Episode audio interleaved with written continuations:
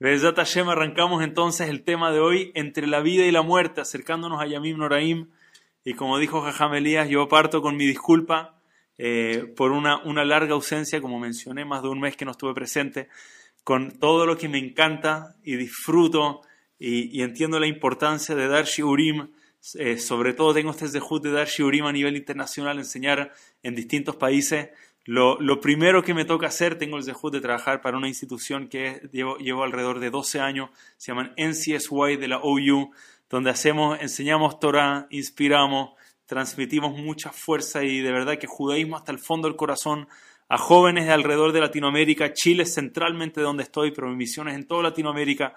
Y agosto es el mes donde yo estoy uno después del otro, después del otro, de verdad toca, realmente es un mes de no parar, de con suerte poder ver el teléfono, sé que tengo una cantidad de WhatsApp que tengo que responder, por eso también me disculpo, pero ahora volviendo de vuelta a la vida, y siempre en CSY o la mía, los lugares donde yo trabajo a full en esta misión de Kirú en la juventud, así que me tocó estar ausente, me tocó mis obligaciones, pero ahora estamos de vuelta y es un zehut gigante estar de vuelta se extrañó muchísimo, así que muchas gracias por todo. Y arrancamos con nuestro tema, Besat Hashem, que estas, palabras sean, siempre lo pido para Refuah Lema de mi padre, Moshe Ben Reina, de mi sobrina y Albera Jabaddana. Me pidieron especialmente ahora para Débora Batester y David Ben Lea. Y para todos los Jolim de Am Israel, que Besat Hashem, estas palabras de Torah nos traigan Yeshua, tiene Hamot alrededor del mundo, nos traigan salvaciones y nos traigan Refuah para todos los Yehudim en todos los lugares alrededor del mundo donde sea que estén. A partir de Rosh Hashanah, en pocos días más, vamos a empezar a pedirle a Hashem que Zohrenu Lejaim, que Hashem nos recuerde para vida. Pedimos que nos inscriba en el libro de la vida. Decimos que Hashem es el Dios de la vida y pedimos una y otra y otra vez por vida. Eso es lo que estamos acá. De eso se trata los próximos días. Vamos a estar pidiendo desde el comienzo de Rosh Hashanah hasta el final de Yom Kippur que Hashem nos inscriba en el libro de la vida. Y entendemos que en varios contextos, en varios sentidos, muy adecuado el título, entre la vida y la muerte, entendemos que ahora adelante hay dos libros abiertos, el libro de la vida y llamémoslo el otro libro. Y estamos rogándole a Hashem por otro año más de vida.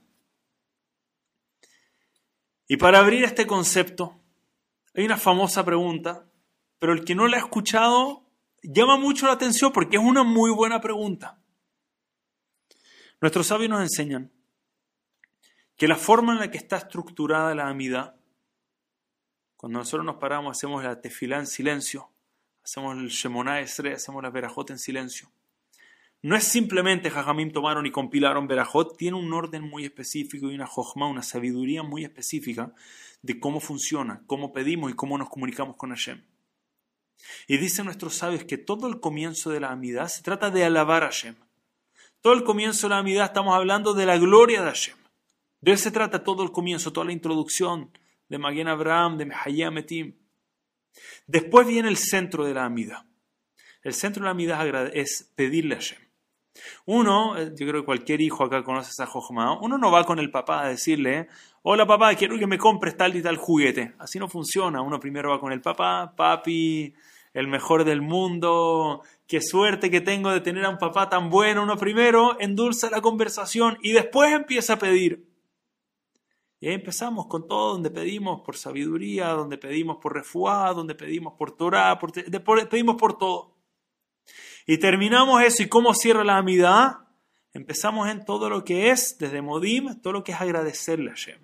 Gracias, papi, muchas gracias por esto y por todo y por todo lo que hace siempre la forma en la que funciona una interacción con, con un ser querido, con un ser cercano. Y así es como nosotros pedimos, y nuestros sabios nos dicen que dentro del comienzo, de la introducción y del final, uno no pide, no es el lugar para pedir. Uno es un momento específico de alabar a Hashem, y no van peticiones personales.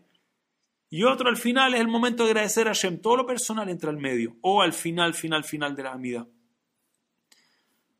Por lo tanto, es muy extraño que en el comienzo de nuestra amidad, en la introducción decimos, empezamos a pedirle a Hashem que nos recuerde como vida. ¿Por qué le estamos pidiendo a Hashem que nos ponga en el libro de la vida en el comienzo de la amidad? Ese lugar no es para pedir, ese lugar es para alabar a Hashem. ¿Quién nos autorizó a entrar en la mitad de este momento de la gloria de Hashem y meterme a mí, y Hashem, por favor, recuérdanos para este año, tenos en, tenos en mente para vía para adelante. ¿Cómo puede ser que eso es compatible con la introducción de la amidad? ¿Se entendió la pregunta o no se entendió la pregunta? ¿Sí? ¿Están conmigo? Entonces, estimados, hace muchos años atrás escuché un peyat en esto, una explicación en esto que me cambió, de verdad me cambió la forma en la que digo estas palabras todos los años. Me cambió la forma en la que lo veo y me cambió la forma en la que vivo estos hagim, estos yamim noraim. Cuando nosotros estamos pidiendo la Shem por un año de vida, no lo estamos pidiendo por nosotros. Lo que le estamos diciendo a Shem es que tengamos el zehut de que nuestra vida sea parte de tu gloria. Por eso lo pedimos al principio, Hashem, ¿verdad que esa vida mía, la idea, todo el propósito de mi vida es traer tu gloria al mundo? Entonces, Zohrenu Lejaim, por ti, Hashem. Ese es el tipo de vida que, que, queremos tener. Cuando nosotros hablamos de la vida y la muerte que estamos hablando delante de Rosh Hashanah, no estamos hablando únicamente del concepto de que queremos que el corazón siga latiendo. No nos referimos únicamente a que físicamente queremos estar vivos, queremos que nuestra vida sea lo que Hashem entiende como vida de verdad. Y por eso está en el comienzo. Que mi vida sea parte de la forma en la que Hashem se glorifica en este mundo. Que mi vida sea un Kiddush Hashem en este mundo. Y para eso quiero trabajar en, en dos conceptos para el día de hoy. Si alcanzo, me gustaría traer una tercera idea, un, tip para, para estos días que vienen por delante. Pero me gustaría trabajar en dos ideas alrededor de esto, alrededor de este concepto de de qué se trata mi vida. De que mi vida tiene que, la vida de verdad, estar vivo de verdad en este mundo, implica traer la presencia divina a este mundo, implica una forma distinta, simplemente estar parado viviendo. Entonces me gustaría compartirles un hidush. Alguien de mi nivel no debería estar trayendo hidushim propios, trato siempre de citar, pero me encanta este Hidush porque es algo muy personal, lo viví muy de cerca. Acabo de contar que estuve un mes entero fuera de viaje y algo de mi viaje tengo. ¿Quién vuelve de un viaje y no cuenta un poco sobre su viaje? Es egoísta. Es un poquito les voy a compartir. Este es mi, este es mi Hidush sobre lo que, lo que pedimos cuando comemos la cabeza del animal. Cada uno tiene distintos minhagim de que comemos, pero Sheniyele Rosh Le pedimos a Hashem, queremos ser cabeza y no cola. Les quiero contar algo. Nosotros fuimos, me tocó hacer esto en total cuatro veces. Nosotros hacemos una caminata, es una, es una, de verdad que es una locura. Estamos en el sur de Chile, nieva lugares, es una belleza como se ve, y nosotros caminamos cerca de un volcán, el volcán se puede ver, sale humo durante el, de verdad que es una de las, una de esos lugares donde uno ve y entiende, dice Mara, Puma, Hashem, lo increíble que son las creaciones de Hashem, y caminamos en la nieve. La gran mayoría de esta nieve es nieve recién caída, tú ves, está planito, son Pueden ser metros de nieve de altura, nevado mucho y estamos en altura. Entonces empezamos a caminar y nos ponemos una, en los pies, nos ponen unas raquetas de nieve. Si uno no camina con estas raquetas, uno se hunde en la nieve. De nuevo, son metros, uno queda en los pies de uno, se hunde hasta la cintura y es muy difícil avanzar. Entonces nos ponen unas raquetas de nieve, son especiales, uno no se hunde y empieza a caminar y es muy desafiante. Pueden ser cuatro horas de caminata en subida, de nuevo, son viajes de harto movimiento y nos toca caminar, pero no es solamente caminar en su vía. El peso de la nieve es muy difícil. Cada vez que uno pisa, uno marca una huella, uno aplasta de todas maneras con raquetas y todo, son varios centímetros hacia abajo y uno va caminando. El que más difícil le toca es el que camina adelante. El que camina adelante está caminando sobre nieve recién caída. La nieve está fresca, está impecable, está intacta, está blandita por delante. Entonces, cada paso que pisa se hunde en varios centímetros. El que camina atrás de la primera persona, muchas veces el de adelante es un guía, alguien que realmente tiene el estado físico para ayudar al grupo a avanzar. El que está atrás le toca ya caminar, pisar sobre los pasos que pisó el de adelante. Sigue siendo desafiante, igual se hunde bastante y no le da exacto el justo a la huella, siempre se abre la huella un poco más, pero se la hace un poco más blando. Y el de atrás un poco más blando, el de atrás un poquito más blando, y atrás, 40, 50 personas atrás, fuimos en total con Blinera con cientos y cientos de jóvenes entre los cuatro viajes. El que ya va 50 puestos atrás, está caminando sobre ya nieve aplastada, aplanada, ya está durita la nieve, ya está todo el camino pavimentado hacia adelante. Es un camino Benahat. Ya el de arriba hizo todo el trabajo, ya pavimentó todo el camino. Para mí es caminar y aprovechar disfrutar el trabajo que el de adelante hizo para nosotros.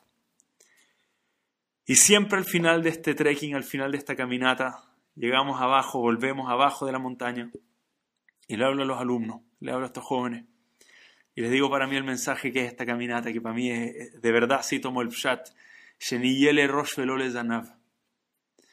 uno en la vida tiene dos alternativas. Hay mucho y nuestros sabios hablan mucho de esto.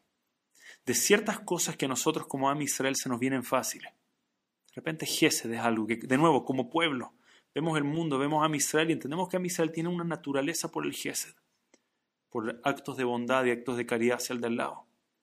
Tenemos una facilidad por amar nuestra tierra de Israel, algo que de nuevo lo ven Yehudim alrededor del mundo. Eres Israel, hay muchas cosas que son polémicas, muchas cosas que se debaten, pero la tierra de Israel, esa es como le cule alma, todos estamos de acuerdo, Eretz Israel, esa es la tierra, esa es nuestra tierra.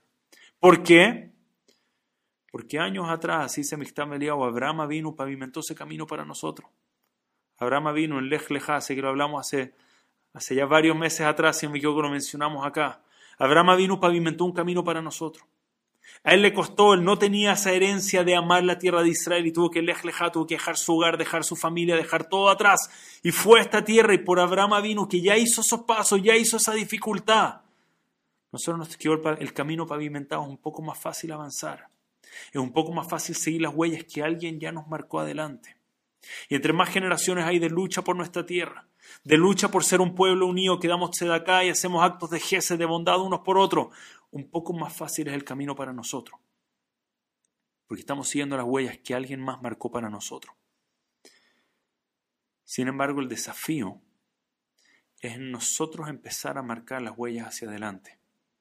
Es en entender que yo también estoy abriendo caminos para gente que viene atrás mío para generaciones que vienen, o incluso para la generación que ya está acá con nosotros hoy en día, para la juventud de hoy en día, para quienes nos ven como un ejemplo. Yo puedo ser alguien que abra un camino para los demás. Yo puedo ser alguien que en una época donde lamentablemente la Shonara no, no hay que ir muy lejos para escuchar, vamos a ponerlo así. Puedo ser el que toma el paso de decir, pero acá no. Yo hago un esfuerzo, una istadut gigante por no escuchar la Shonara y menos por hablar la Shonara. Y puedo estar abriéndose camino para otras personas que van por delante. Sheniyele Rosh, que dentro de esta caminata espiritual yo tenga el zehut de ser el que va adelante abriendo el camino hacia otras personas. No solamente les danab, no solamente ser el que mira, Baruch Hashem me tocó fácil, ya otros abrieron el camino para mí, yo sigo el camino tranquilo. Sigo un camino tranquilo, gracias a Dios, otros lo armaron y vivo así mi vida tranquilito cuando yo puedo hacer un esfuerzo y abrir ese camino para otros. Increíblemente, la Haftarah que nos toca leer en Rosh Hashanah es una Haftarah, tuve el zehut de estudiarla ya desde, desde Baltimore. Mi rabino en Baltimore, cuando estuve ahí en Yeshivat Ner Israel, tenía una pasión por esta Haftarah, la heredamos de nuevo, hablando de este concepto de pavimentar el camino. Él ya nos transmitió una pasión, creo que todos los alumnos de Rav Kalman de Ner Israel tienen una pasión por Sefer Shemuel. Y la Aftará parte abriendo, nuestro escuché mi rab hace muchos años atrás, parte abriendo diciendo, y Shehad. Y hubo una vez una persona, había una vez una persona. Si alguien acá le gusta redactar, le gusta todo lo que es literatura, escritura, saben que uno nunca parte un texto diciendo había una vez. ¿sí? Eso, eso es para niños chiquitos, para cuando le leemos historia a nuestros niñitos. Había un hombre o había una vez. Así parte el Naví. Había una vez un hombre, Baí Shehad, hablándonos del Caná, el que comienza toda esta historia. Y mi rabino Rab nos decía, la fuerza detrás de estas palabras. Pudo haber partido de muchas formas. Una época, el, Caná vivió en una época donde se estaba muriendo la profecía, casi no existía profecía. Está terminando en la mitad del Tanaj, se imaginan lo alenu. Ahí hubiese terminado la profecía. Estamos en la mitad, estamos empezando el Naví. Y Shehad. Pero hubo una persona que marcó la diferencia. Hubo una persona que es verdad, pudo seguir el camino a todos los demás, pero decidió abrir el camino, decidió abrir nuevos caminos, pavimentar el camino para alguien más. Entendió que estar vida, vivo en este mundo no se trata de hoy, se trata de qué estoy dejando yo hacia futuro.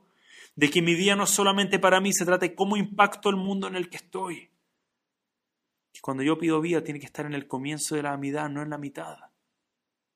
Mi vida se tiene que tratar de traer la gloria de Hashem a este mundo. Y hubo una vez un hombre, así parte la Aftará, llamado el Caná. Y tanto para aprender del Caná, trayendo a Shemuel, trayendo una nueva era entera de Nevi'im. Le voy a decir uno de los ejemplos de mi favorito. La Torah nos cuenta que el Caná siempre se iba a Shiloh, se iba donde estaba el Mishkan ubicado. ¿Y de dónde partía? Tanaj no especifica, nos dice que iba Meiró, desde su ciudad. Y los comentaristas de una preguntan, ¿desde su ciudad? ¿Y desde dónde más iba a ir? La Torah no dice palabras extra, que evidente iba desde su ciudad, ¿desde dónde iba a ir? Desde la, desde la ciudad del primo, evidentemente, partía de su casa, iba a Shiloh. ¿Por qué Meiró? ¿Qué viene a enseñarnos esto? Estimados, la fuerza acá de nuestros jajamim, lo que nos enseñan. El Caná tenía dos puntos que todos los años él iba de nuevo. Iba, subía acá al Mishkan, al tabernáculo, a traer las ofrendas. Pero solo dos puntos se repetían. Meiró, el punto de partida, él salía desde su ciudad y el punto al que él llegaba, su destino final, que era el Mishkan. El trayecto entre medio nunca lo repetía. Eso es lo que nos enseña Meiro. Desde su ciudad, solo el punto de partida era el mismo. Todo lo demás cambiaba todos los años. ¿Por qué? Porque cada vez pasaba por otros caminos para invitar a nuevos Yehudim que vayan con él. La gente le preguntaba, ¿dónde vas? ¿Por qué estás de viaje? Estoy yendo a Shiloh. Estoy buscando, estoy llevando mis ofrendas, tiempos importantes, los Hagim vienen la fiesta. Tenemos que llevarle ofrendas a Hashem y la gente se inspiraba, iba con él. Y decía, ya, esta gente ya sabe que tiene que ir, ahora toma un nuevo camino, aunque sea más largo. Tengo que ir por todos los caminos que pueda para que la gente entienda la importancia de volver a conectarnos con Hashem en esta época. Dice, ¿sabes cuál fue el Zehut del Cana? Que cambió su trayecto cada vez, que cada vez fue por distintos lugares alrededor del pueblo judío. Para traer a nuevos Yehudim, dice que Shemuel, su hijo, tuvo el Zehut de que Yehudim de alrededor del mundo vayan a juntarse donde él estaba para pedirle consejo, para pedirle que los oriente, porque se transformó en el profeta de la generación, el hijo de Elcaná. Y había una vez un hombre, uno que hizo la diferencia, uno que entendió este concepto, yo tengo que estar abriendo nuevos caminos. Incluso cuando pareciera que esos caminos están cerrados, cuando no veo un trayecto, cuando veo que hoy en día tal vez no hay un camino claro, para superar cosas que tenemos que superar como pueblo. No veo un camino claro para borrar sinatjinamente entre nosotros. Nosotros podemos abrir ese camino. Hashem, dame un año más de vida porque mi vida significa vida de verdad. Significa un, un tiempo en este mundo donde puedo glorificar tu nombre. Es vida para ti. Inscríbeme en el libro de la vida, no solo que el corazón siga latiendo en este mundo, que el tiempo que yo estoy acá realmente pueda vivirlo, realmente pueda hacer una diferencia. Efraim Shapiro tuve el zehut de hablar hace poco tiempo en persona en, mi viaje a Florida, alguien que le tengo mucha admiración.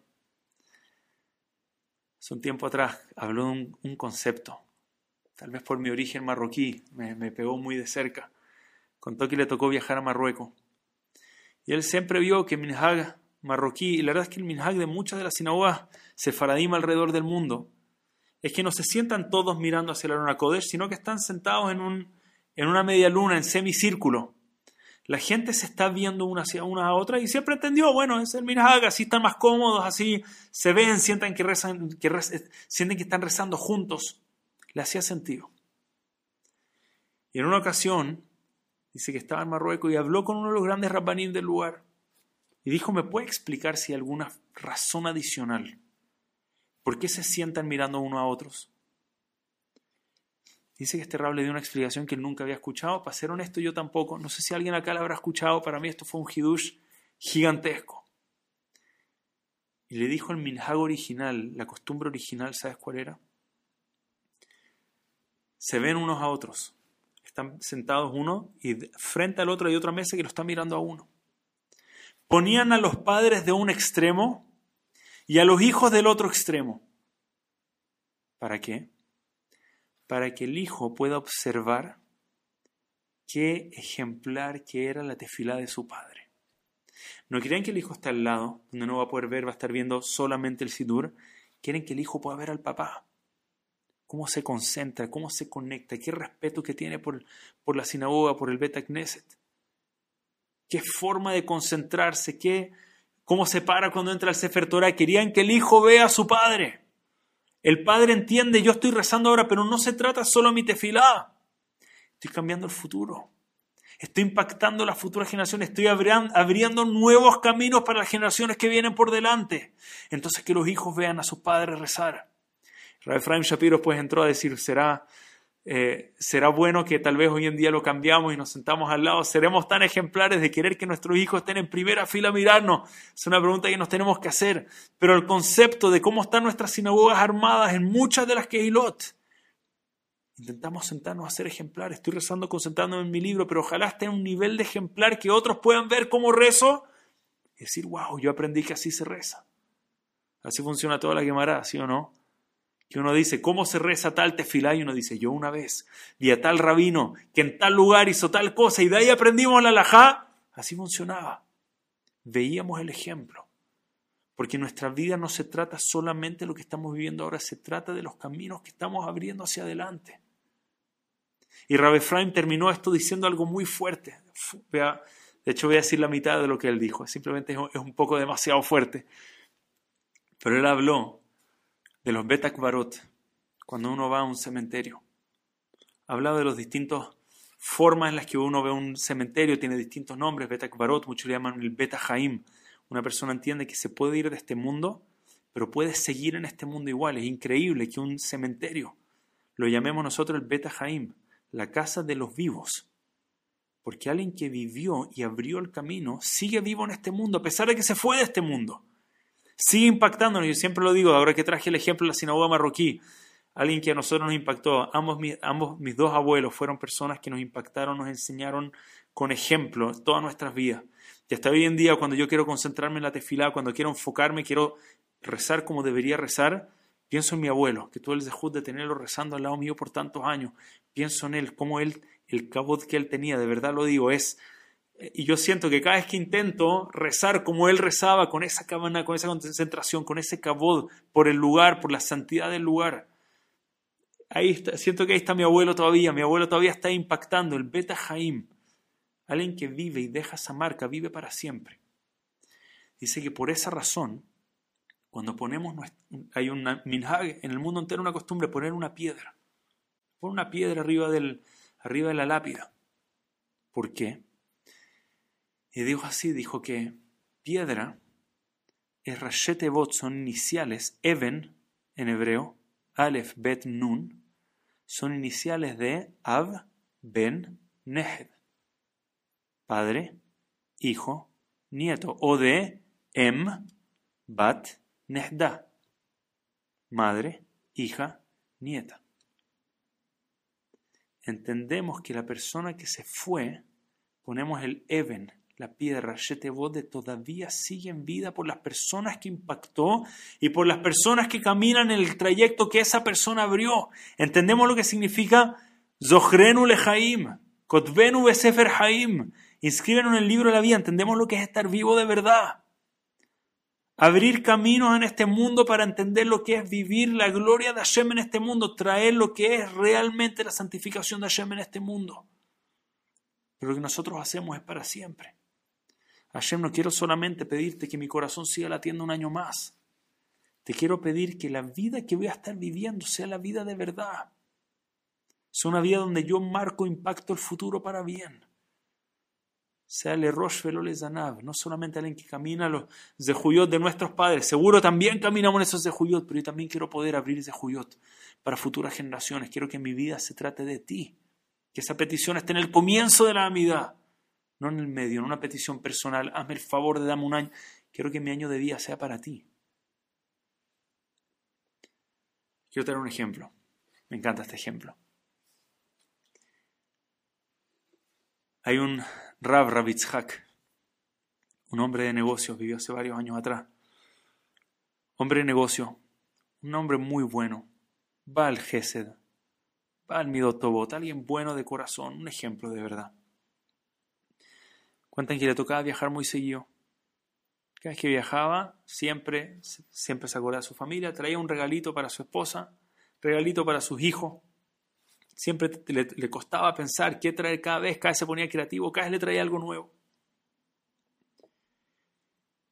En una ocasión la esposa, se, él le tocaba un viaje largo, así que le tocaba volver con un buen regalo. Dijo, te quiero pedir un favor. Por favor, este, esta vez, lo que necesitamos en la casa, no quiero, no quiero otra joya, no quiero otro, otra vestimenta, los niños no quieren otro juguete, te quiero pedir algo que necesitamos mucho más de esta casa. Estamos hablando de épocas donde libros eran muy escasos, no es como hoy en día, Baruch Hashem, hay, hay muchos libros en todos lados, libros eran muy escasos. Dice, hay algo que no tenemos ni en la casa, ni en la comunidad, o en la comunidad es muy escaso. Un shas, le dice. El Talmud, un set completo de todo el Talmud, de toda la Gemara, no hay. No tenemos en la casa. Familia de gente muy sabia, pero no, no todo. Hoy en día es pues, muy común. Antiguamente no era tan fácil, no todo el mundo podía tener un shas en casa. Dice, la verdad es que en nuestra comunidad tampoco hay para que la gente pueda estudiar. Le dice, escucha, cuando empieces a viajar ya no me traigas más, eh, más regalitos. Empieza a traer sets de Gemara, empieza a completar para que podamos tener todo el shas. No solo para nosotros, para que la comunidad lo pueda usar. Lo vamos a tener en la casa, pero esto no es solo para, no es solo para mí, es para la comunidad. Por favor, ese es ese esfuerzo. Dijo, me parece bien, tengo que subir el budget, pero eh, de nuevo, difícil de acceder, pero vamos a empezar a, compilar para tener toda la Gemara en la casa. Y cada vez empezó a traer los libros, gracias a Dios, después de un par de viajes. En su casa tenían algo que era muy poco común en la comunidad, el set completo de libros. Esta familia se aseguró, ellos sabían lo poco común que era.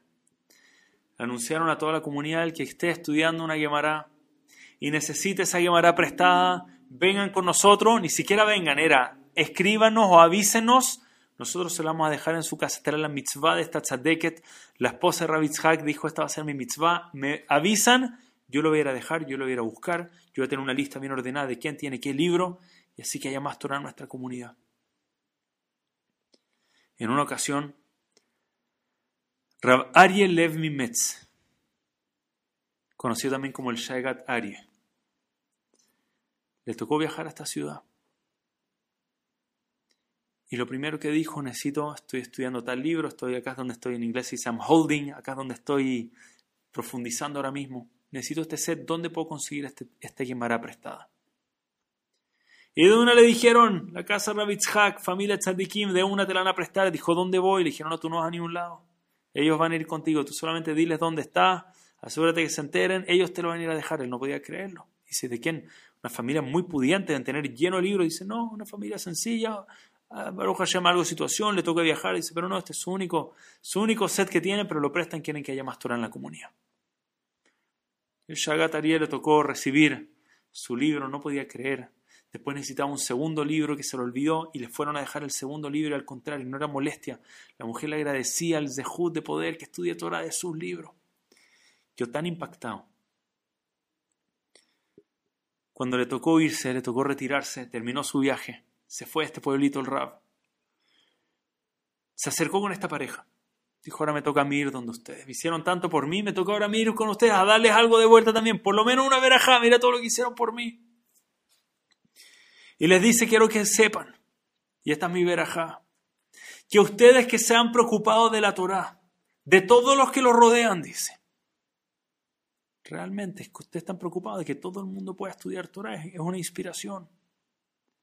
Yo les quiero desear a ustedes que sus hijos tengan ese zehut de ser personas que fluya Torah de ellos, que solamente verlo significa transmitir todo lo que está en estos libros, que puedan comprender la Torah de verdad y transmitir la Torah al resto del pueblo judío, así como ustedes lo hicieron. Evidentemente, si no traería el nombre de algún personaje al final de esto, la historia no estaría completa, ¿verdad? La verajá llegó directo a Shamaim no solo la verajá, el zehut de esta familia de que haya más Torah en Israel.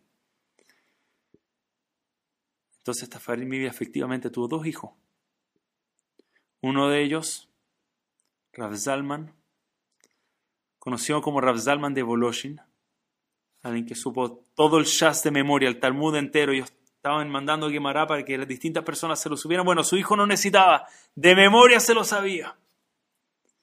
Y su otro hijo, el legendario, Rav Voloshin, fundador de la yeshiva de Boloshin, impacto que nosotros estudiamos Torah de ellos hasta hoy en día.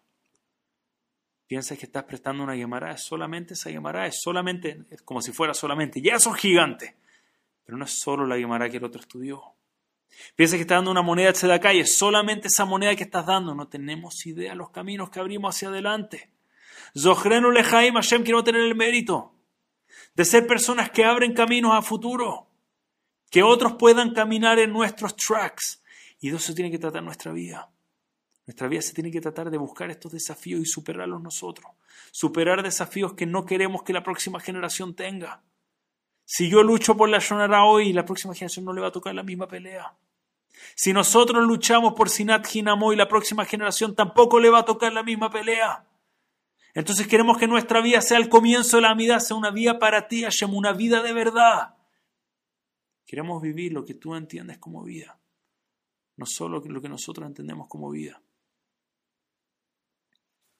Se me había olvidado la velocidad en la que se mueve el reloj cuando uno habla en Gamzum Letoa. Hablando de tzadikim que llevan Torah alrededor del mundo, Jajam Elías, Jajam Yossi, esta verajot que se lo multipliquen a ustedes, Bezat Hashem. Estamos esperando Geonim de su descendencia, si Dios quiere. Como pasa el tiempo en este lugar, quería alargar un poco más en este concepto. Ok, solo, solo, solo para una última idea. Para cerrar este, este, esta primera idea, este primer mensaje cuando hubo una hambruna, cuando hubo hambruna en Mitzrayim, Yosef, quien estaba como esclavo en ese momento, le dice al faraón, se necesita una persona sabia. Él le, interpretó los sueños al faraón, el faraón tuvo estos sueños, estas pesadillas. Yosef le interpreta el sueño y le dice lo que tienes que hacer, tienes que poner una persona sabia, ponerla por sobre todo el pueblo, por sobre todo el pueblo de Egipto. Y esta persona tiene que saber cómo guardar comida los primeros siete años de abundancia para poder usarla después en los siete años de hambruna. Y así se salva la tierra de Egipto. Pregunta eh, Shaile Morá. Lo leí el, nombre de Rabbi Fran. Rabbi Fran trajo este, este, esta explicación. Dice, no entiendo. ¿Alguien sabio? Dice, ¿tú no necesitas alguien sabio para esa tarea? Necesitas alguien organizado, es verdad, ser organizado es una sabiduría de por sí, pero cuando hablamos de Jochma, sabiduría. Necesitamos a alguien tan sabio para organizar esto. Necesitas alguien que es organizado. Mira, cada vez que traigas producto, la mitad se consume, la mitad se guarda y vas guardando ahí en bodega.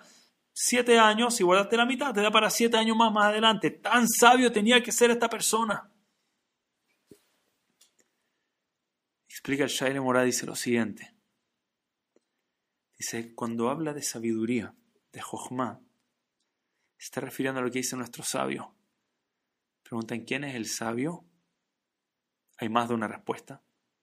Una de las respuestas es Haroet Hanolad, la persona que es capaz de ver el futuro. La persona que entiende que yo no estoy solamente viviendo el presente. Lo que yo hago ahora tiene un impacto hacia adelante también. El que es capaz de vivir viendo el futuro, entendiendo que mis acciones hoy impacta en lo que va a pasar más adelante, ese es el sabio. No vive solamente hoy. Está pensando cómo lo que hago yo hoy me afecta a mí mañana y afecta a mis hijos y afecta a todo el pueblo judío el día de mañana. Por eso necesitaba alguien sabio en Egipto. Porque ¿qué es lo normal que va a hacer esta persona? Va a llegar alguien, era un egipcio, va a tomar la, la, comida, la va a poner, va a decir, oye, cuánta hambruna, de verdad se viene hambruna, además acá hay mucha comida, ya, saquemos un poquito más, disfrutemos el presente. Mira qué abundancia hay, dice, mira cuánto hay acá para disfrutar, ya guardemos un poquito menos y después un poquito menos y un poquito menos. El que no tiene la sabiduría de entender que mi vida no se trata solamente de hoy, no va a ser capaz de siete años enteros contenerse y guardar para algo que va a pasar en siete años más. No lo va a lograr. No va a ser capaz de hacerlo. Y en ese contexto, entender lo que es verdadera sabiduría entender hacia dónde tiene que estar orientada nuestra vida. Que cada paso que tomamos, no me puedo parar de imaginar esto maravilloso trekking en la nieve que tuve con los jóvenes más espectaculares de esta generación. De verdad se lo digo, tenemos una juventud. Am Israel tiene la juventud más grande que hay, de verdad que son impresionantes estos jóvenes. No puedo parar de imaginarme ahí, caminando en las huellas, marcando estas huellas. No solamente uno camina en esas huellas. la cantidad de personas que impactamos hacia el futuro si vivimos nuestra vida al máximo de verdad. Si somos capaces de vivir una vida orientados con el enfoque correcto, trayendo la gloria de Hashem a este mundo. Lo que me lleva a punto número dos. ¿Qué le hacen al reloj? Jajam Elías, ¿qué hacen al reloj durante Gamzum Letová? ¿Cómo pasó esta Jajam yo, si yo no entiendo. Vamos en punto uno, me va a tener que cortar, ya, ya estoy acostumbrado. ¿Qué es eso? ¿Qué es esa? No hay reloj. no no existe. Tirja de Tzibura, tengo que cuidar algo la hora, Selijot mañana. Hay que llegar a la hora Selijot mañana. no, es energía, es una insulina, la Pfizer para poder Es verdad, además en Chile ahora cambian el reloj. Técnicamente en Chile ahora va a ser otro horario, así que está, tal vez lo contamos. Recupera algo de los perdidos, hoy denos dos horas. vamos a, vamos, a cuidar el tiempo. We're gonna make it work. Vamos a hacer que entre todo. Escuché algo de Baltimore que me volvió loco, me, me, me, impactó. Idea 2 sobre este concepto de Zohren Lejaim, sobre vivir la gloria de Hashem en este mundo. Rab Ari Newworth contó algo, lo contó en nombre de Rabbi Fran también, ya que mencionamos a Rabbi Fran, lo mencionamos de nuevo. Rabbi Fran es de Baltimore, es de Ner Israel, se le tenemos un cariño especial. Contó Rabbi Fran sobre un hombre que vive en, en, Baltimore. Le tocó viajar, viaje de negocio. Estaba en la mitad de su viaje. Iba con su kipá con una, una, outfit que se notaba claramente que es un judío observante, judío observante, se veía a la distancia. Está caminando, está apurado, está por perder su vuelo, en este caso tuvo una conexión, estaba, estaba a punto de perder un vuelo, está corriendo. Y pasa por seguridad. Esos momentos donde uno está apurado muchas veces, el, el derejeretz, el comportamiento a veces uno le, pone pausa, lo pone en hold y hace lo que tiene que hacer para llegar. Este hombre no era así, Baruch Hashem, era una persona muy íntegra, muy correcta, siempre era, aunque estaba apurado, cuidadoso, decir por favor y gracias. Eh, eh, de verdad, alguien con mucho derejeres. Le llegó su momento, hace toda su, su fila para que lo revisen en seguridad. Pasa por seguridad. Han visto, sobre todo en Estados Unidos, a veces los dientes todavía no hay que sacárselos, pero ah, quién sabe cuándo llegue el momento, revisan uno de pies a cabeza entonces empieza de vuelta a vestirse y la chaqueta y la corbata y los zapatos y de nuevo empieza el cinturón, empieza a volver a vestirse entero. Cuando se da cuenta que los zapatos que llegaron afuera de su caja, él puso su caja, sus zapatos afuera, trata de ponérselo y no le entran los zapatos y se da cuenta que alguien por error se había llevado sus zapatos. Y el zapato, no sé cómo no se dio cuenta, de ser alguien más que estaba apurado, porque este zapato no le entraba. Debía haber sido cuatro tallas más chicas que su pie, no le entraba. El otro, eh, pobrecito, se fue con unas zapatillas gigantes de vuelta, pero él está poniendo su zapato y el zapato no le entra. Y está muy apurado. Ahora, evidentemente, correr ahora por todo el aeropuerto descalzo, subirse al vuelo descalzo, volar todo el día, no, no, necesitan encontrar una solución rápida la persona de seguridad le dice, no, no te preocupes, esto suele pasar, pero acá te pongo, suele pasar, porque tengan cuidado cuando viajen con los zapatos. Pónganle ahí, le, ponen una alerta, una alarma. Entonces, al parecer pasa de vez en cuando y dice, tranquilo, acá hay un voucher, acá hay un, un ticket para que te compres zapatos en las tiendas de acá. Le dice, no, escuche, yo no tengo tiempo para ir a comprar zapatos, estoy corriendo, mi vuelo sale, en 10 minutos me cierran la puerta, tengo que llegar al otro lado, no sé qué voy a hacer, le dice. Y atrás de él hay una señora. Y dice, mira, no sé si te sirve, acabo de escuchar lo que pasó. Yo acá en mi carry-on conmigo tengo unas pantuflas, siempre unas, no sé, capa, y le dice distinto, pero son como sandalias cómodas para usar en casa, dice. Siempre las llevo conmigo en el avión para estar cómoda, pero veo que tú estás apurado, no las necesito en verdad, mi vuelo es corto, por favor llévatelas, dice. Dice, ¿de verdad? Dice, sí, no son zapatos, no están cómodos y no le viene a tu outfit para nada, pero para que, por lo menos el dolor de los pies vas a poder llegar a tu vuelo tranquilo. Y dice, no sé cómo agradecerte, me salvaste. Y la mujer saca de verdad que no. Saca dos, por decir así, sandalias de casa. De, ¿Han visto esos que tienen figuras de personajes adelanto, figuras de, de animales así, de ranas? Saca dos pantuflas de rana de esas bien saltonas. A ver, se puede imaginar el hombre con su traje, corbata, su kipá, todo, su look. Y una vez ahí me está mostrando una pantalla, una pantufla gigante con una forma de sapo adelante. Ahora de nuevo, no hay tiempo para ponerse exigente en el tipo de sandalia que voy a aceptar, ¿verdad? Es lo que hay, se lo pone, apenas le entran, pero no importa, se lo pone, se podrán imaginar la risa en el aeropuerto, está este hombre caminando, traje, corbata y sandalias verdes gigantes saltonas con los ojos hacia afuera, dos manitos tienen por fuera la sandalia, con forma de sapo el hombre empieza a correr a su vuelo. Muchas veces cuando las cosas no están saliendo según el plan, te agregan un adicional. Le tocó justo que su vuelo no era el típico vuelo donde entras al avión de una, sino que hay un bus, el bus te hace pasear por el aeropuerto, gracias llegó a la hora, pero el bus te hace pasear, te dejan abajo del avión, haces una fila, hace frío, te toca subir, el hombre además tiene un frío en los pies, hay viento, no tiene sus zapatos, empieza a subir las escaleras para subir al avión y cuenta que uno de sus, uno de sus sapos se le cae del pie, se le va hasta abajo de la escalera, le toca ahora con su carry-on sacárselo, dice algunos sufriendo en pantalla, escucharlo, le toca ir, sacarlo, darse media vuelta, buscarlo, recogerlo, ponérselo de nuevo, otra, intentar de nuevo subir, el pobrecito ya no puede más, pero no importa, pide permiso a cada uno, disculpa a cada uno que los hace moverse, vuelve, llega a su asiento, pobrecito, transpirado, no puede más, se sienta ya, él ahí con sus sandalias, se ve tan ridículo con todo el outfit elegante con eso, pero no importa, se sienta. Y el hombre que está al lado, justo el hombre que, le tocó sentarse al lado de un hombre cualquiera, le dice, ¿te puedo hacer una pregunta? Dice, sí. Dice, tú eres judío, ¿verdad? Sí, claramente sí, se ve por todo mi outfit. Dice, te quiero decir algo. Yo vi todo lo que te pasó, dice. Yo estaba atrás tuyo en seguridad, también estaba corriendo. Te vi subirte al bus, te vi correr por el aeropuerto con este outfit. Te vi subir las escaleras, vi cuando se te cayó, te tocó bajar. Le dice, You're a credit to your nation, le dice. Tú eres un testimonio de lo que es Am Israel, le dice. Tú eres un ejemplo de lo que tanto hablan del pueblo judío, de lo que son los judíos. Dice, nunca lo vi, pero ahora soy testigo de lo que es Am Israel, dice, porque ni un momento si a mí me pasa eso y me pongo a gritarle al de seguridad, al otro, a buscar para cortarle la cabeza al que me quitó mi zapato, dice, pero qué manera de ser ejemplar, dice.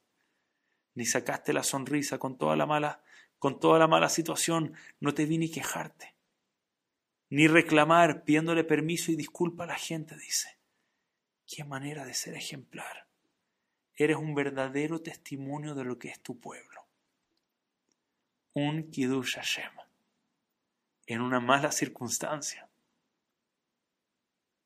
Estimados, que nuestra vida sea parte de la petición del comienzo de la amidad, significa que nosotros estamos representando a Hashem en este mundo. Hashem, mándame de vuelta porque yo vivo por ti. Yo soy el ejemplo de lo que te toca. Incluso cuando las cosas no salen tan bien, me va a tocar ser ejemplar.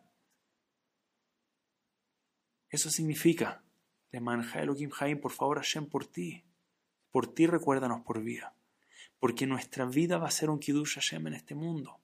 Vamos a ser el ejemplo que tú esperas que nosotros seamos. Vamos a mantener nuestra actitud, nuestro comportamiento en todo momento.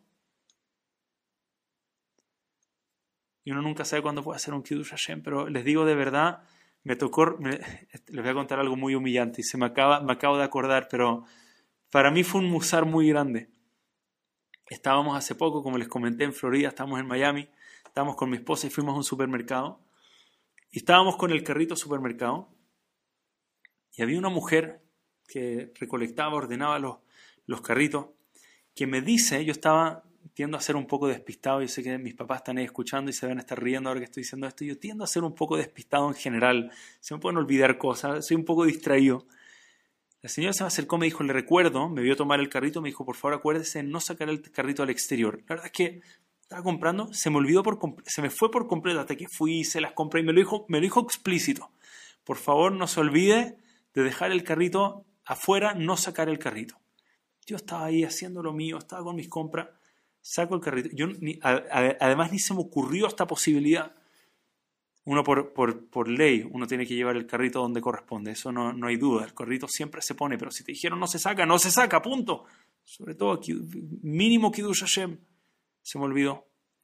Y pongo dos ruedas afuera del supermercado Y hay un sistema que tienen ahí de imanes, no sé cómo funciona, pero el carrito entero queda bloqueado. No había cómo moverlo del lugar.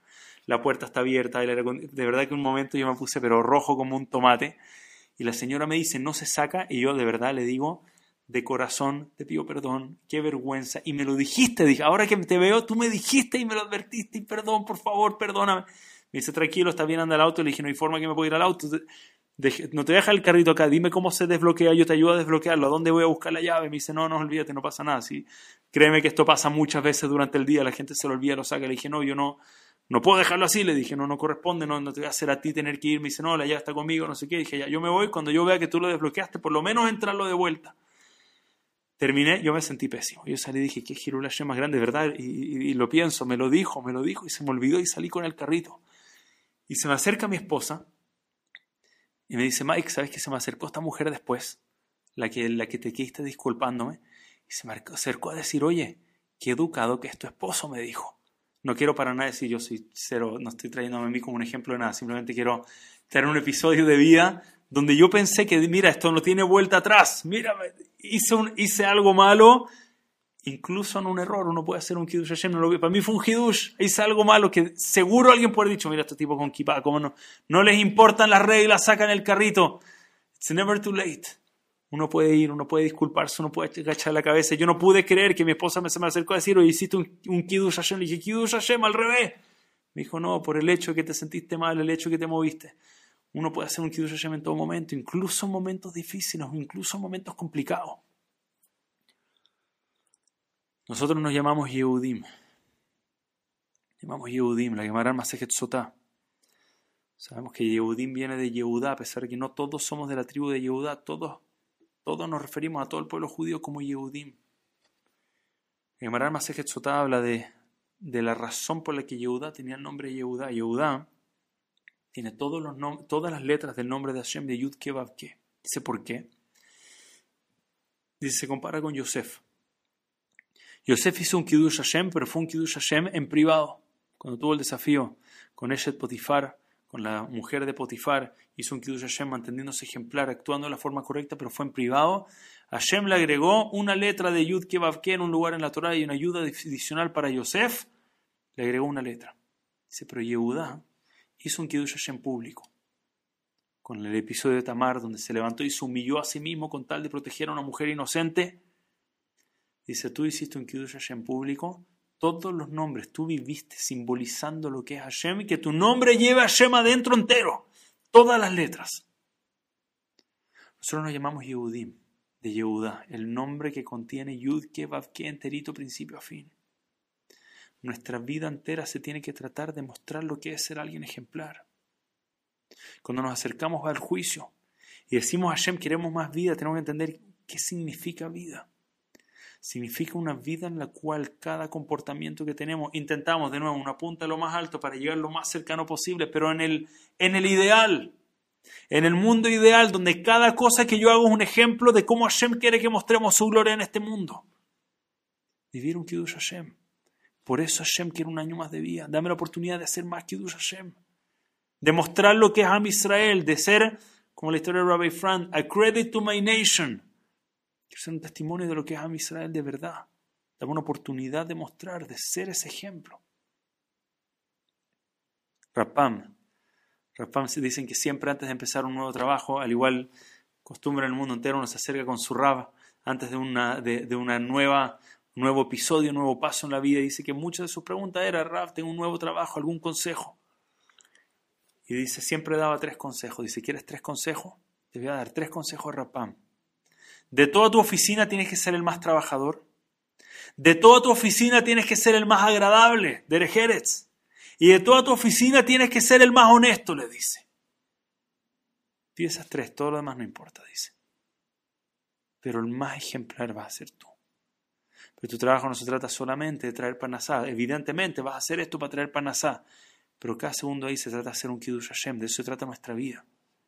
Nuestro trabajo. Cada instancia en la que estamos. ¿Sabes lo que dice Ramoshe Feinstein de los Hidushim más grandes, más fuertes que he visto? En el, en el Mishkan ahí, habían dos altares. El, el que iba por fuera y el Mizbeach que iba por dentro. El Mizbeach por dentro, el Mizbeach Azahav, que se usaba para elevar las especias. La Torah se refiere a este Mizbeach, perdón, el exacto, que va dentro del ojo. La Torah se refiere a este Mizbeach bajo el nombre de Kodesh. Dice, este, este altar va a ser Kodesh, va a ser santo. Pero el que iba en el Hitzón, el que iba en el exterior del Mishkan, el Mizbeach Haolá, el que se usaba para traer ofrendas, la Torah nos dice, y este será Kodesh Kadashim, dice. Este será santo santísimo. Y Ramoshe Feinstein pregunta, dice, es curioso, que el que está dentro del Ohel se le llame Kodesh solamente. El que está afuera se le llame Kodesh Kodashim, dice, no tiene sentido. El de afuera debería ser Kodesh solamente. El de adentro, que está al lado del Kodesh Kodashim, ese debería ser Kodesh Kodashim. Dice Ramoshe Feinstein, viene a enseñarnos una lección a toda Israel. Tu comportamiento en la sinagoga cuando estás ahí adentro del Ohel, ¿cómo es? Dice, bueno, claro, acabamos de hablar. La sinagoga redonda, el comportamiento, nos cuidamos, el cabo del lugar. Nuestros hijos nos están mirando, nuestra comunidad nos está mirando, está el Sefer Torah. Evidentemente es Kodesh, dice. Será Moshe Feinstein, la Torah te quería enseñar que como tú te cuidas de, tu comportamiento dentro del Ohel, dentro de la sinagoga, de que sea Kodesh, afuera te tienes que cuidar el doble. Afuera tiene que ser Kodesh Kodashim, dice. Porque también en la sinagoga la gente te ve Kodesh, afuera te ven Kodesh Kodashim. Afuera ven a alguien con un Magen David, o alguien con una equipa, alguien con tan solo el apellido Yehudi. De una dicen, este judío quiero ver cómo su comportamiento. Afuera tiene que ser Kodesh Kadashim, nuestra vida tiene que ser un reflejo de todos los valores que hay en la Torah, de todo lo que deberíamos simbolizar en este mundo como Am Israel. Esa debería ser nuestra vida. Deberíamos intentar a que realmente ese sea el ejemplo, ese es el consejo Rabbi Pam. Te vas a la oficina, eres cuidadoso con ir a tiempo a la sinagoga, seguro que tienes que ser cuidadoso. ¿Y qué pasa en la oficina? Eres cuidadoso de hablar, cuidar cómo hablas y qué hablas en la sinagoga, más todavía en la oficina. Tenemos que ser un testimonio de lo que es Hashem de verdad. Vivir un Kiddush Hashem, eso significa vivir para ti. Significa pedirle a Hashem vida en el comienzo de la amidad, no como una petición personal. Quiero contar algo impresionante. La anécdota más entretenida que he escuchado mucho tiempo. Rav Shlomo Landau contó, en Estados Unidos, en Nueva York, hay una tienda que se llama B&H, no sé si conocen, una tienda de electrónica, pero manejado por Yehudim, muchos de ellos Hasidim. Tú ves ahí que son Yehudim con peot manejando todo. Uno de estos Yehudim, de nuevo, le toca manejar, le toca eh, todo lo que es servicio al cliente, ver de repente problemas técnicos que hay, eso, ellos manejando B&H. Él quería salir adelante, hacerse un poco más profesional, profesionalizar su título, y decidió que iba a tomar un curso especial donde iba a ser capacitado bien de verdad en todo lo que es técnico detrás de cómo funciona un computador, cómo funciona todo lo que son dispositivos electrónicos. Y le tomó mucho, la verdad es que era, era desafiante, eran horas y horas y horas en su tiempo libre, en las noches, pero para poder sacar este título de nuevo, para su negocio, para todo, que todo siga bien adelante. Al final de esto, al final de todo el proceso, para poder sacar este título tenían que tomar un examen. El examen no era sencillo. Seis horas en total, tres horas al comienzo, break de almuerzo, solo por un tema de humanidad, les los obligaban, paraban, tenían media hora, 40 minutos para almorzar algo y otras tres horas más para lograr hacer un task. ¿Cuál era, cuál era la tarea que tenían que hacer? Escuchen este examen. Seis horas en total con un lunch break entre medio les iban a dar una caja grande, llena de tornillos, piezas metálicas, cables, estaba, estaba todo ahí desarmado. Todas esas piezas eran importantes y tenían que construir, que rearmar un computador que estaba desarmado hasta el último tornillo. Era un computador completo, con pantalla, con todo, todo el sistema. No, hoy en día los computadores son más compactos. Acá era un computador más grande, bastante más grande que este. Seis horas para armar un computador comienzo, desde principio a fin todo el computador, no podía faltar ni una pieza, no podía sobrar ni una pieza, todo lo que estaba ahí adentro, todo, estaba, todo lo que estaba ahí era esencial. Empiezan las primeras tres horas. Él, la verdad, había estudiado bien, se había preparado, conocía las piezas, conocía bien dónde iba qué. empieza a armar, empieza a construir. sintió que para las primeras tres horas le fue muy bien. Fue a almorzar contento, fue a almorzar con calma, ni siquiera tenía dudas, estaba, gracias a Dios estaba bastante claro. Y entra su segunda mitad. Y la verdad es que con harto tiempo es sobra. Le sobra como una hora y cierra el computador, arma el computador, lo prende y el computador aparece, no sé si era Windows o Mac, no importa, aparece el logo. Y logró prenderlo bien, pero había un pero. En la caja sobraban dos tornillos. Y el profesor dijo claramente, el maestro de la clase dijo claramente, no puede faltar ni una pieza y no puede sobrar. Si sobra un tornillo reprobado. Y este hombre, Hasid ahí, con su kipá, sus peotes, tratando de armarlo, dice, ¿qué me faltó? Porque sé que nada sobra, ¿qué me faltó? Vuelve a abrir, el computador prende y apaga perfecto. O sea, no es nada, claramente no es nada esencial, pero tiene que ser bien el examen. Entonces empieza de nuevo, abre el computador, empieza a revisar, va pieza por pieza. Ahora, no ahora de nuevo, le queda una hora, estaba tranquilo, pero una hora para rearmar y desarmar todo, no está seguro, pero vuelve a armar. Está todo puesto, está todo en su lugar, está todo bien armado, está todo bien ajustado. Él conoce el computador, se lo sabe de memoria y no encuentra dónde van los tornillos. Se empieza a frustrar. ¿Qué voy a hacer? Todo este tiempo más perdido, fracasar en este examen ahora y este título era importante para el negocio que estamos montando está realmente problemado y se está acabando el tiempo. Entonces se, acerca el reloj. Está terminando. Ahí me dicen, usted trabaja en BNH. Wow, que es de Hood. Jaja, yo si no sabía eso. Eh, ¿Conoce este maceo o no lo conoce? ¿Sabe a dónde voy con esto? ¿Le va a gustar? ¿Le va a gustar? Excelente, miren qué pequeño el mundo. Wow, de Hood. Así de ejemplar es la gente que trabaja acá. Entonces se está acabando el reloj y no sabe qué hacer y vuelve a armar la caja. Ahora todo funciona bien.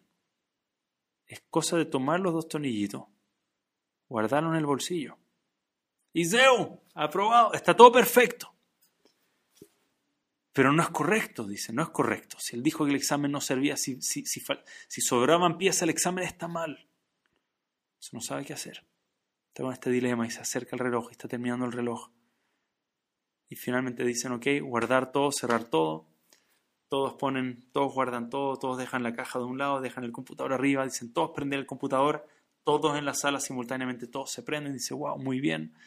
Y si quiero saber si alguien acá tuvo algún problema, dificultad técnico con algo de lo que hablamos, quiero saber si alguien acá no le funcionó todo como le tenía que funcionar. Y un silencio en toda la sala, todos tranquilos, todos felices con su trabajo, menos él, él sabe que no, y este es el momento. Además de hacer el ridículo delante de todos. Pero él no puede. Pues a Israel, ¿cómo se llama un título que no se merece? Y levanta la mano, temblando así, le tirita la mano. Todos mirándolo ahí. ¿Qué le pasó a este? Y dice, yo, yo, yo tuve un problema. Dice, ¿qué problema tuviste? Dice, me sobraron dos tornillos.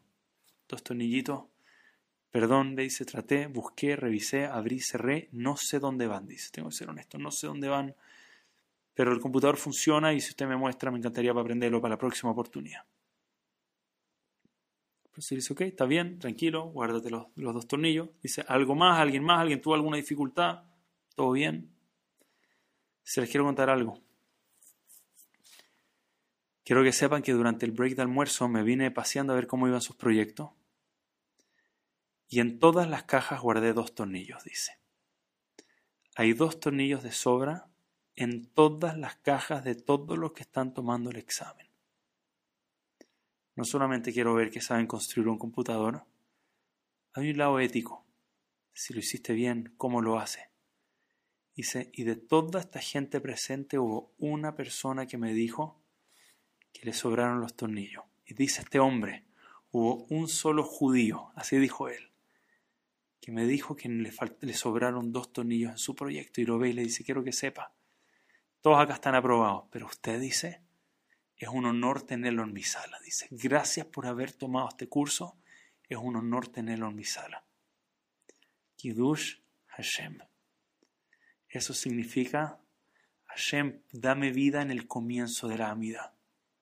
Mi vida es por ti. Intentamos aspirar a ser ejemplar en todo momento, en privado como Yosef y en público como Yehuda. Pero nuestra vida se trata de personificar. Hashem, eso que tú quieres, esos valores que tú nos entregaste a través de tu Torah, queremos mostrarlo eso con nuestras vidas en este mundo. Dame un año más de vida para que podamos mostrar eso en este mundo. Me hubiese encantado entrar a punto 3, pero Besat Hashem se, se, viene, como dijo Jajam Elías, un Yom Shekurot Torah por delante, así que tenemos oportunidad todavía para el punto 3, pero Besat Hashem, solo para, para cerrar estas dos ideas, hablamos número uno, de que nuestra vida, cuando pedimos vida, no se trata solamente de nuestra vida ahora, de lo que estamos viviendo en este momento. Será que estamos, estamos buscando una vida eterna. Una vida en la cual incluso cuando nos vamos de este mundo dejamos esa piedra. Dejamos ese impacto a nuestro hijo, a nuestros, a nuestros nietos, a todos los que nos vieron alrededor. Abrimos caminos nuevos hacia la futura descendencia, incluso caminos que parecen estar cerrados hoy en día. Que tengamos el zehut de que nuestra vida sea una vida de verdad, donde abrimos caminos nuevos de verdad a la vida que Hashem espera a nosotros. Y segundo, que nuestra vida implique un Kiddush Hashem en este mundo, que nuestra vida sea para Él. Es una vida donde mostramos lo que realmente es o debería ser a Israel, de verdad. Muchas gracias a todos, muchas gracias a Jajam Yossi, muchas gracias a Jajam Es un zehut tan grande estar de vuelta, se extrañó, pero acá estamos ya nuevamente. Gracias por esta oportunidad de enseñar Torah, eh, los números me impactan siempre a cientos y cientos de Yudim alrededor del mundo y a ellos que están acá todas las noches aprendiendo y estudiando. Esto es, esto es abrir caminos, de verdad se lo digo a cada uno que están acá. Para mí son 10.40, para Argentina son 11.40, para otros son 9.40, pero para todos es tarde. Y están acá abriendo caminos nuevos. Están acá de Roche, están acá de cabeza, no de cola, abriendo nuevos caminos para las futuras generaciones que van a saber que mi papá y mi abuelo y mi bisabuelo estudiaban hasta tarde en la noche, en pandemia, por Zoom estudiaban Torah. Esto es abrir nuevos caminos y esto va a ser un, un Kiddush Hashem. Hashem se los pague con braja y alegría para siempre, Besat Hashem. Y Jajam Yos y Jajam Elías, todas las brajot mencionadas en esta clase, para ustedes que se les multipliquen. Esas brajot por, mil. Muchas gracias a todos, un estar acá. Que todos sean escritos y sellados en el libro de la vía, en el libro de salud de alegría, de verajot, de refuá, de parnasá, de crecimiento espiritual, Torah, mitzvot y maasim. Muchas gracias a todos, Leila, a todos. Muchísimas gracias a todos.